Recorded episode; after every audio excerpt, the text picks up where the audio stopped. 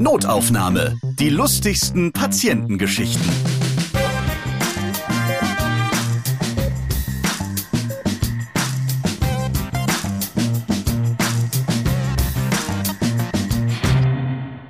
Hallo ihr, klasse, dass ihr diesen Podcast hört. Ich bin Ralf Potzus und hier gibt es lustige Patientinnengeschichten. Ja, ich habe eine E-Mail bekommen an notaufnahme@podever.de und da steht: Hallo liebes Podever-Team, mein Name ist Marc Bayer, ich bin Intensivfachpfleger und höre seit einiger Zeit Notaufnahme auf Spotify.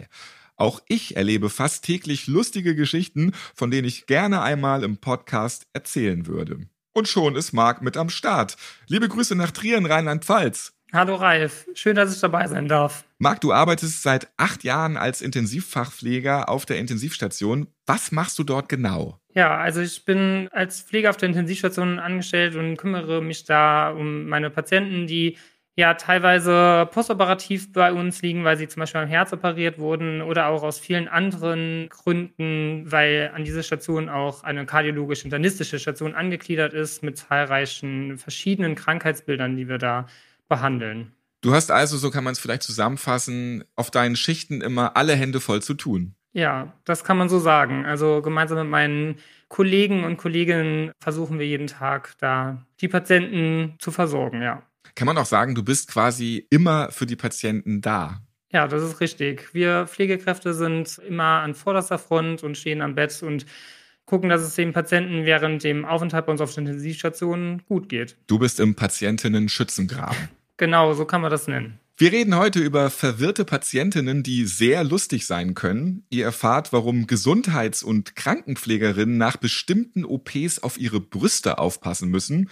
Und dann gibt's noch eine Urinfontäne. Richtig, genau. Also wir erleben natürlich auch viele schlimme und traurige Geschichten auf der Intensivstation, aber auch zahlreiche lustige Dinge, die uns unseren Alltag ein bisschen ja versüßen, sage ich jetzt mal, und uns helfen, über diese ganzen nicht so schönen Sachen hinwegzusehen. Ja, ein ganz großes Thema bei uns auf der Intensivstation ist das sogenannte Delir. Also die Patienten haben nach einer OP oder während ihrem Aufenthalt auf einer Intensivstation ein hohes Risiko, ein Delir zu bekommen. Das ist so ein Verwirrungszustand, der dieses Bewusstsein und die Aufmerksamkeit und die Orientierung einschränkt, teilweise sogar auch mit Halluzinationen. Also früher wurde das Durchgangssyndrom genannt und heute ist es das Delir. Und äh, ja, dieses Delir ist für die Patienten teilweise natürlich sehr schlimm, wenn sie da die Orientierung verlieren, besorgt uns aber in der Regel dann doch die meisten Lacher während der Arbeit. Okay, dann würde ich mal sagen, dann reden wir jetzt erstmal über diese ganzen Geschichten, die du mit diesen verwirrten Menschen dann so erlebt hast. Also eine Geschichte, die aufgrund von diesem Delir entstanden ist, war ein Polizist, der bei uns Patient war und auch seine Orientierung verloren hatte, nicht richtig wusste, wo er ist und wieso er sich bei uns befindet und das Gefühl hatte, bei uns eingesperrt zu sein. Und da die Patienten auch ganz normal ihre Mobiltelefone bei uns verwenden dürfen, hat er kurzerhand bei seinen ehemaligen Kollegen auf der Wache angerufen und sich Hilfe angefordert. Diese Kollegen haben Gott sei Dank erst äh, bei uns auf der Station, auf dem Telefon angerufen und sich die Situation einmal kurz schildern lassen, um sicherzugehen, dass es ihrem Kollegen auch gut geht. Wir konnten das dann aufklären und nochmal mit dem Patienten sprechen, der leider weiterhin sehr desorientiert und auch sehr aggressiv war und uns, wie es wahrscheinlich auch früher in seinem Job der Fall war, erstmal den Ausweis gefordert hat und wir sollten ihm noch einmal zeigen, wer wir sind. Musstest du auch in so ein Blasröhrchen pusten, Alkoholkontrolle machen? Das wäre wahrscheinlich kurz danach gekommen, wenn es so weitergegangen wäre. Ich hoffe, du hast deinen Schlagstock so ein bisschen weiter weggeschoben.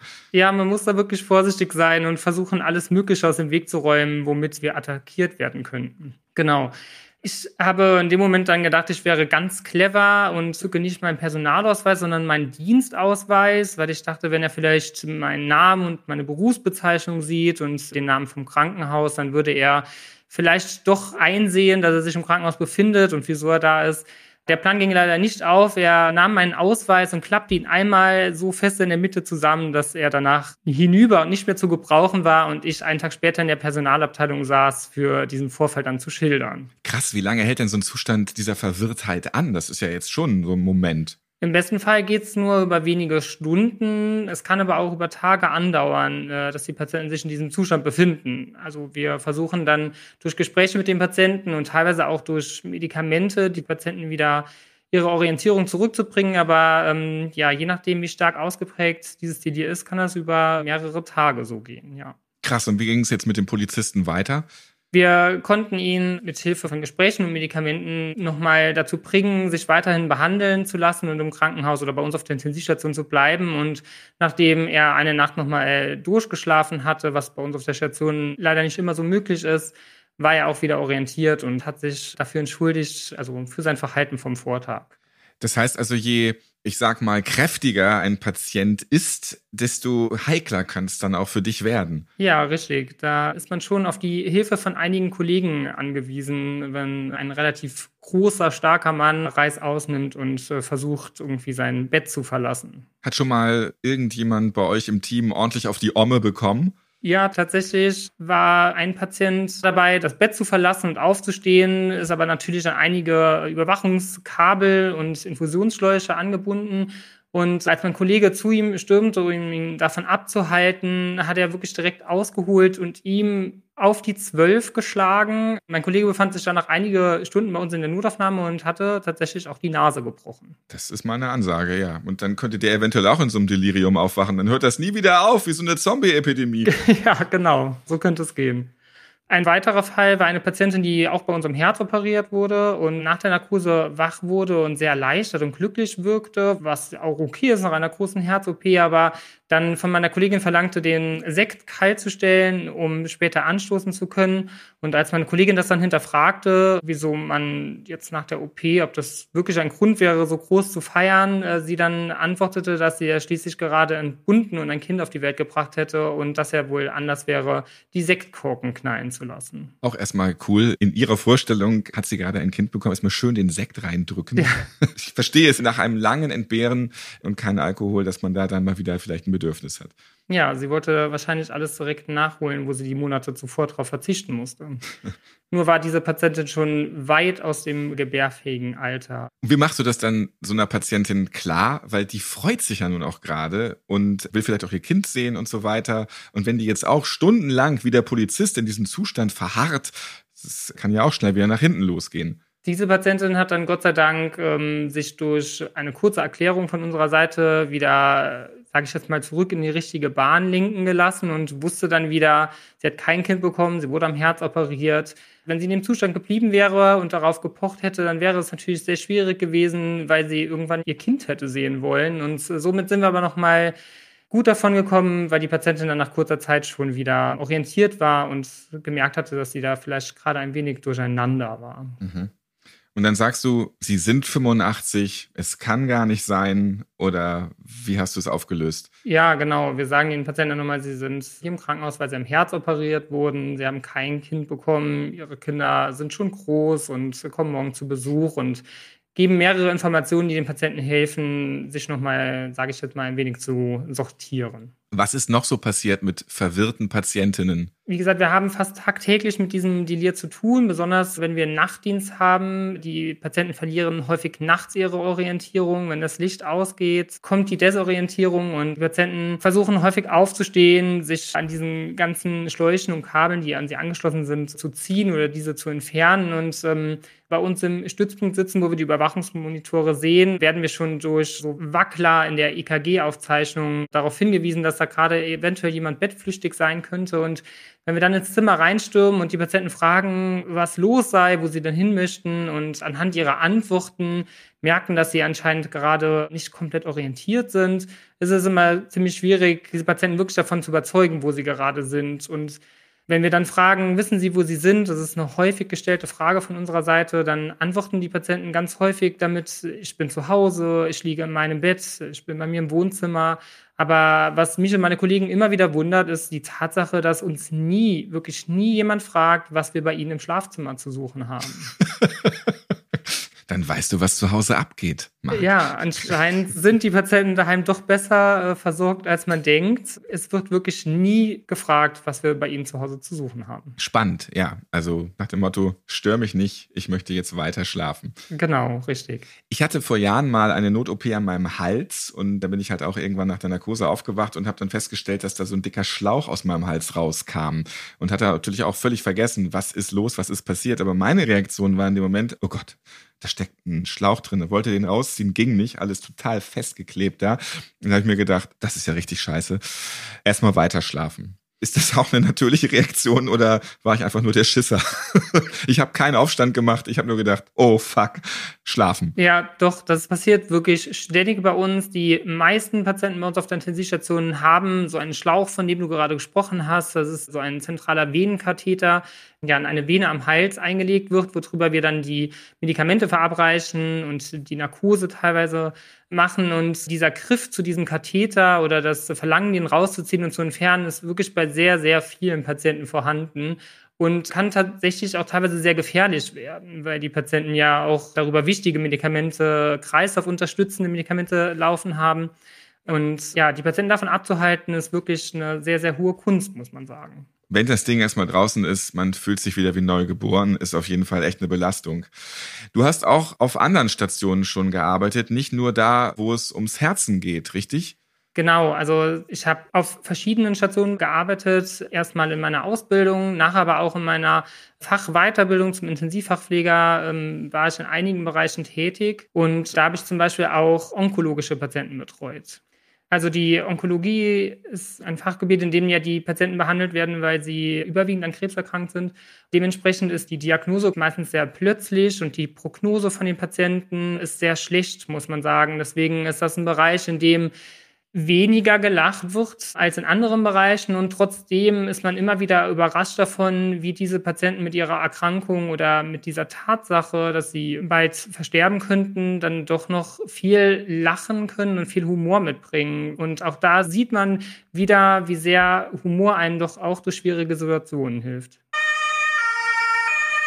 Werbung Intensivfachpfleger Marc aus Trier, der hat eben die Onkologie erwähnt und dafür habe ich einen Podcast-Tipp für euch. Der Podcast Pflege für die Ohren ist der erste deutschsprachige Podcast für onkologische Pflegekräfte und medizinische Fachangestellte in der Onkologie und Hämatologie. Kurze Episoden, die geben euch einen abwechslungs- und lehrreichen Zugang zu Themen aus der onkologischen Pflege.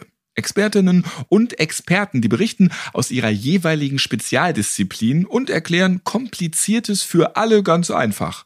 Außerdem geben sie Tipps für die Praxis. In den Folgen geht es zum Beispiel um den positiven Einfluss von Bewegung auf die Krebstherapie. Und es gibt Tipps für eine gelungene Gesprächsführung mit Patientinnen. Wer nach dem Hören einer Folge mehr zur onkologischen Pflege lesen möchte, ja, der kann gerne auf der umfangreichen Webseite alles nachlesen. Geht dazu einfach auf www.pflege-onkologie.de. Dort findet ihr auch von vielen Experten geschriebene Artikel zu den verschiedenen Krebsarten oder Therapieformen, mögliche Nebenwirkungen und weitere nützliche Themen rund um den pflegerischen Alltag in der Onkologie und Hämatologie. Hört gerne mal rein bei Pflege für die Ohren. Den Podcast, den findet ihr zum Beispiel bei Spotify, Google Podcasts oder Deezer. Und einen Link zum Podcast findet ihr auch in den Shownotes zu dieser Notaufnahmefolge. Werbung Ende. Warum sind denn Gesundheits- und Krankenpflegerinnen nach Herz-OPs besonders, ich sag mal, gefährdet, wenn sie mit den Patientinnen Kontakt haben? In den meisten Fällen wird den Patienten bei der OP das Brustbein komplett aufgeschnitten und eröffnet, damit die Operateure ans Herz rankommen. Am Ende der OP wird das Brustbein nochmal mit Draht verschlossen und damit dieses Brustbein und auch die Wunde der Brust nach der OP wieder richtig zusammenwächst und verheilt, gibt es gewisse Verhaltensregeln, an die Patienten sich in der Zeit nach der OP verhalten sollten. Und wir weisen diese Patienten immer wieder darauf hin, besonders wenn wir ihnen helfen beim Aufstehen. Und genau so war es an einem Morgen. Meine Kollegin betreute einen Patienten nach seiner OP und half ihm an die Bettkante, dass er sich mal hinsetzen kann und bat mich darum, ihr dabei zu helfen. Und während wir den Patienten helfen, arbeiten wir mit Kommandos, die die Patienten nochmal daran erinnern sollten, die Hände nicht zu benutzen, sich damit nicht abzustützen, ähm, damit kein Druck auf dieses Brustbein ausgeübt wird und alles wieder richtig verheilen kann. Was würde dann passieren, wenn es aufreißt? Ist es gleich akut lebensgefährlich? Schwappt da alles raus? Also es äh, reißt nicht auf einmal wieder komplett auf, sondern ähm, ja, die Wundheilung ist gestört. Und wenn die Patienten ja sich tatsächlich über einen längeren Zeitraum nicht an diese Regeln halten und die Wunde nicht richtig verheilt und im schlimmsten Fall dieses Brustbein wieder aufklafft, kann eine extreme Wundheilungsstörung dadurch entstehen und die Patienten verbringen danach noch einige Wochen bei uns auf der Intensiv bzw. im Krankenhaus, bis dieses Brustbein tatsächlich richtig verheilt und wieder verschlossen ist. Was passierte dann mit deiner Kollegin? Meine Kollegin stand vor dem Herrn, der am Vortag operiert wurde und wollte ihm gerade aufhelfen und sagte dann zu ihm, so, jetzt Hände auf die Brust. Hände auf die Brust ist so ein ganz typisches Kommando, was wir den Patienten geben, damit sie gar nicht erst in Versuchung kommen, beim Aufstehen sich auf die Hände abzustützen. Und als meine Kollegin dann äh, zu ihm sagte, Hände auf die Brust, griff der Patient beherzt zu, aber leider nicht auf seine Brust, sondern auf die Brust meiner Kollegin.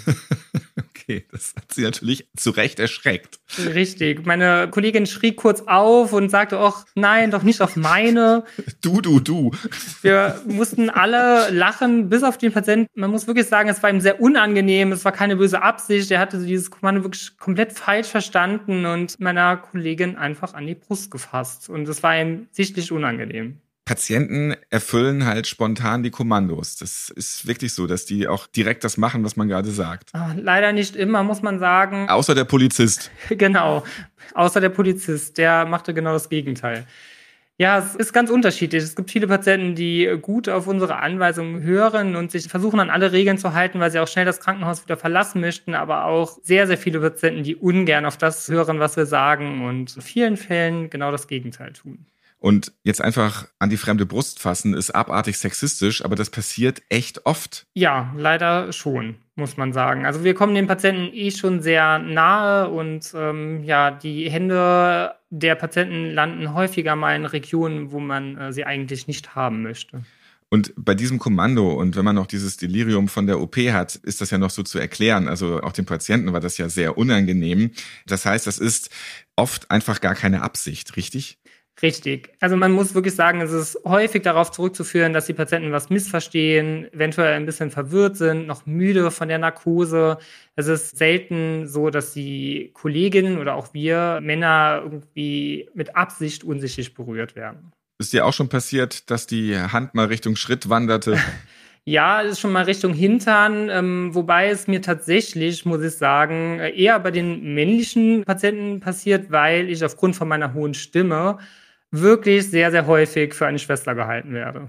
Ach so, das hätte ich jetzt nicht den Eindruck gehabt. Ich sehe dich hier auch mit dem Bart vor mir. da muss man aber wirklich schon im Delirium sein.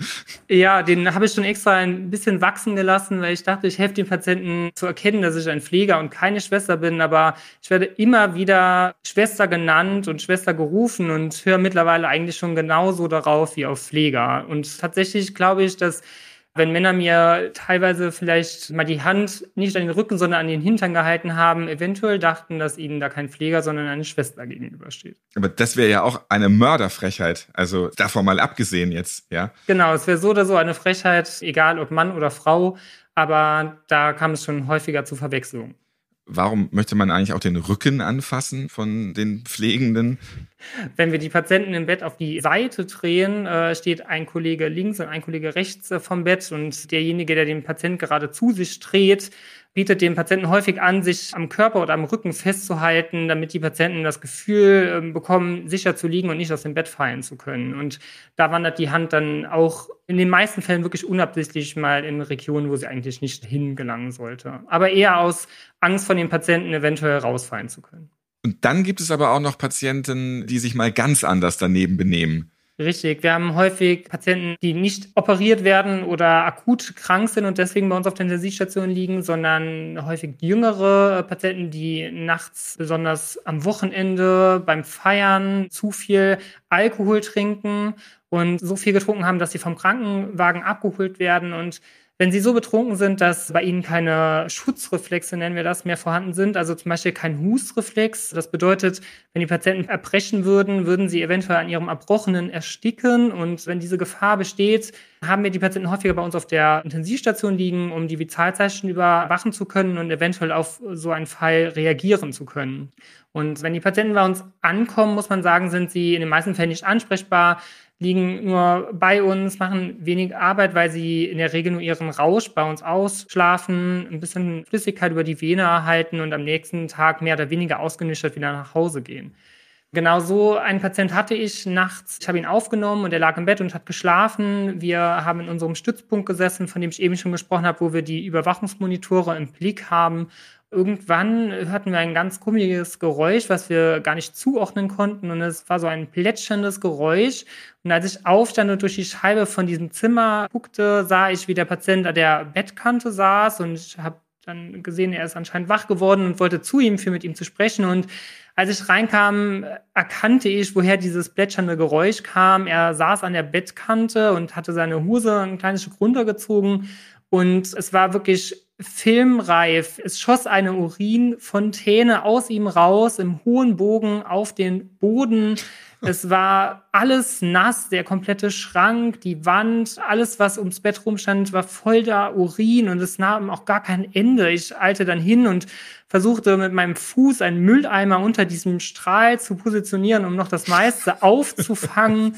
Und trotzdem war eigentlich schon alles zu spät. Er hatte wirklich alles voll uriniert und äh, stand auf einmal auf und guckte ganz verdutzt. Und als ich ihn darauf ansprach, was er da gemacht hat oder ob er weiß, wo er ist oder versucht, so zu ihm Kontakt aufzunehmen, ließ er sich einfach zurückfallen ins Bett und schlief weiter. Während ich damit beschäftigt war, den Mob auszupacken und seinen Urin zu entfernen. Du hast den Mob benutzt, um von deinem Mob im Bett alles wieder sauber zu machen. Richtig, genau. Und äh, während du da so wahrscheinlich ewig rumgeschrubbt hast, wurdest du mit einem fröhlichen Schlafgeräusch begleitet. Ja, der junge Mann war wieder im Land der Träume angekommen und schlief weiterhin seinen Rausch aus, während ich fleißig das Zimmer wischte. Lag der auch in seinem eigenen Urin dann im Bett oder hat er das schon abgegrenzt? Nur das andere alles besudeln, aber nicht da, wo ich schlafe. Tatsächlich hatte der junge Mann anscheinend so einen Druck auf der Leitung, dass es nicht im Bett oder auf ihm landete, sondern eigentlich eher nur außerhalb vom Bett.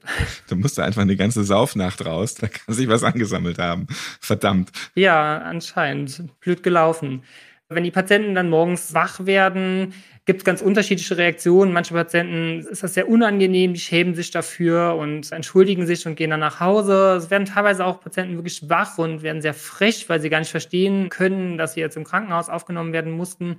Bei einem anderen Patient, den wir auch in der Nacht betreut haben, weil er zu viel getrunken hatte, die Mutter kam dann morgens, um den Patient abzuholen und ihr Sohn war, glaube ich, so 15 Jahre alt und die Mutter war sehr, sehr sauer über die Tatsache, dass er so viel getrunken hatte und nachts auf der Intensivstation aufgenommen werden musste und hatte ihm mit Absicht keine Wechselkleidung mitgebracht. Und er hatte von uns, weil seine Sachen, die er anhatte, waren nass und schmutzig. Er hatte von uns also so ein Patientenhemd anbekommen, die ganz klassischen, die hinten offen sind, wenn man sie nicht zubindet und äh, Sie hatte nichts dabei für ihn mit Absicht, weil sie gerne wollte, dass ihr Sohn in diesem Hemdchen das Krankenhaus verlässt. Und sie hat ihn dann über unsere Station gehen lassen, sich bei allen Kollegen nochmal entschuldigen lassen und bedanken lassen. Und er hatte da wirklich einen sehr, sehr krassen Walk of Shame vor sich. Durchs komplette Krankenhaus bis ins Auto. Und Mr. Urinator, ist er locker am nächsten Tag nach Hause gegangen oder wie? Ich war leider nicht mehr da. Ich habe morgens meinen Dienst schon beendet, bevor er aus seinem Tiefschlaf erwacht ist. Aber laut meinen Kollegen ist er ohne weitere Vorkommnisse wach geworden und äh, nach Hause gegangen. Jetzt sind also auch viele Patienten mal verwirrt oder echt schräg drauf. Aber mitunter läuft bei euch auch mal was schief. Genau, also es sind bei uns nicht nur die Patienten, die für Lacher sorgen, natürlich auch wir, also wir Pfleger, die Ärzte, alle, die mit den Patienten zusammenarbeiten, auch wir machen Fehler, die mal für einen Lacher sorgen können meine Kollegin, die tatsächlich dafür bekannt ist, uns zum Lachen zu bringen, als sie einen Patienten nach seiner OP betreute und die Station, die die Patienten vor der OP betreut, bringt dann so die wichtigsten Sachen für ihren Aufenthalt zu uns runter, Kulturbeutel, verschiedene Hilfsmittel wie eine Brille, Hausschuhe. Patienten brauchen bei uns nur sehr wenig, aber das, was sie brauchen, haben wir dann da. Und als sie ihm am nächsten Morgen half, sich ein bisschen frisch zu machen und aufzustehen und sich die Zähne zu putzen, kam ich mit dazu und wir haben ihm die Schuhe angezogen, die Hausschuhe und er hat die Brille aufgesetzt und er saß an der Bettkante, hat seinen Kulturbeutel genommen und sich die Zähne geputzt und wirkte ganz zufrieden. Und als er dann damit fertig war, zog er sein Handy aus seinem Kulturbeutel raus und meinte dann zu meiner Kollegin, das hier ist gar nicht mein Handy. Und wir haben uns gefragt, wie kann das denn sein, dass das nicht ihr Handy ist? Es ist ja auch ihr Kulturbeutel. Ne? Also wie kommt denn das fremde Handy da rein? Und dann sagte er, das ist auch gar nicht mein Kulturbeutel. Und ähm, ich muss sagen, ich sehe durch diese Brille hier sehr schlecht. Die Schuhe passen mir nicht wirklich.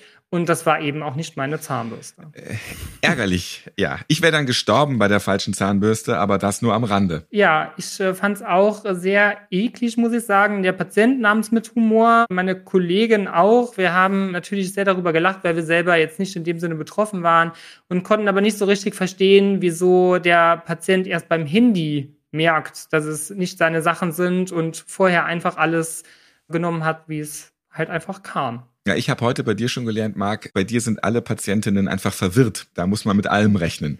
Ja, nach den ganzen Jahren müssen wir es eigentlich besser wissen, aber ja, auch wir machen, wie gesagt, Fehler. Vielen Dank an Intensivfachpfleger Marc Bayer aus Trier. Hat mir Spaß gemacht. Ja, mir auch. Vielen Dank, dass ich dabei sein durfte. Und schön, dass ihr wieder zugehört habt. Notaufnahme könnt ihr auf allen Podcast-Plattformen hören. Marc hört auf Spotify zu. Natürlich gehen auch alle anderen Apps. Ja, und ganz neu dabei ist Barbaradio der eigene Radiosender von Barbara Schöneberger. Auch da gibt es ab sofort Notaufnahme mit auf die Ohren und noch ein paar andere Podcasts, die ihr dort anklicken könnt. Könnt ihr mal reinhören im Internet auf www.barbarradio.de. Ich bin Ralf Potzus und ich freue mich, wenn ihr diesen Podcast abonniert und weiterempfehlt, liked und natürlich wieder hört. Bis zum nächsten Mal und alles Gute dir. Danke, Ralf. Notaufnahme. Die lustigsten Patientengeschichten. Ihr seid Ärztin, Arzt oder Arzthelfer, ihr arbeitet im Gesundheitswesen, ihr habt auch unterhaltsame Geschichten mit Patienten erlebt? Dann schreibt uns gerne an notaufnahme@podever.de. Und nächstes Mal hört ihr. Eine Kollegin kam eines Morgens schreiend aus diesem Zimmer und meinte, das glaubt ihr nicht, was da drin passiert. Und wir gingen da rein und mussten alle lachen. Dieser Mann konnte sein Ohr mit einem Magneten weg und wieder dran machen und er legte dann so 30 Zentimeter neben seinen Kopf dieses Ohr. ja, skurril. Notaufnahme. Die lustigsten Patientengeschichten. Eine Produktion von Pot Ever.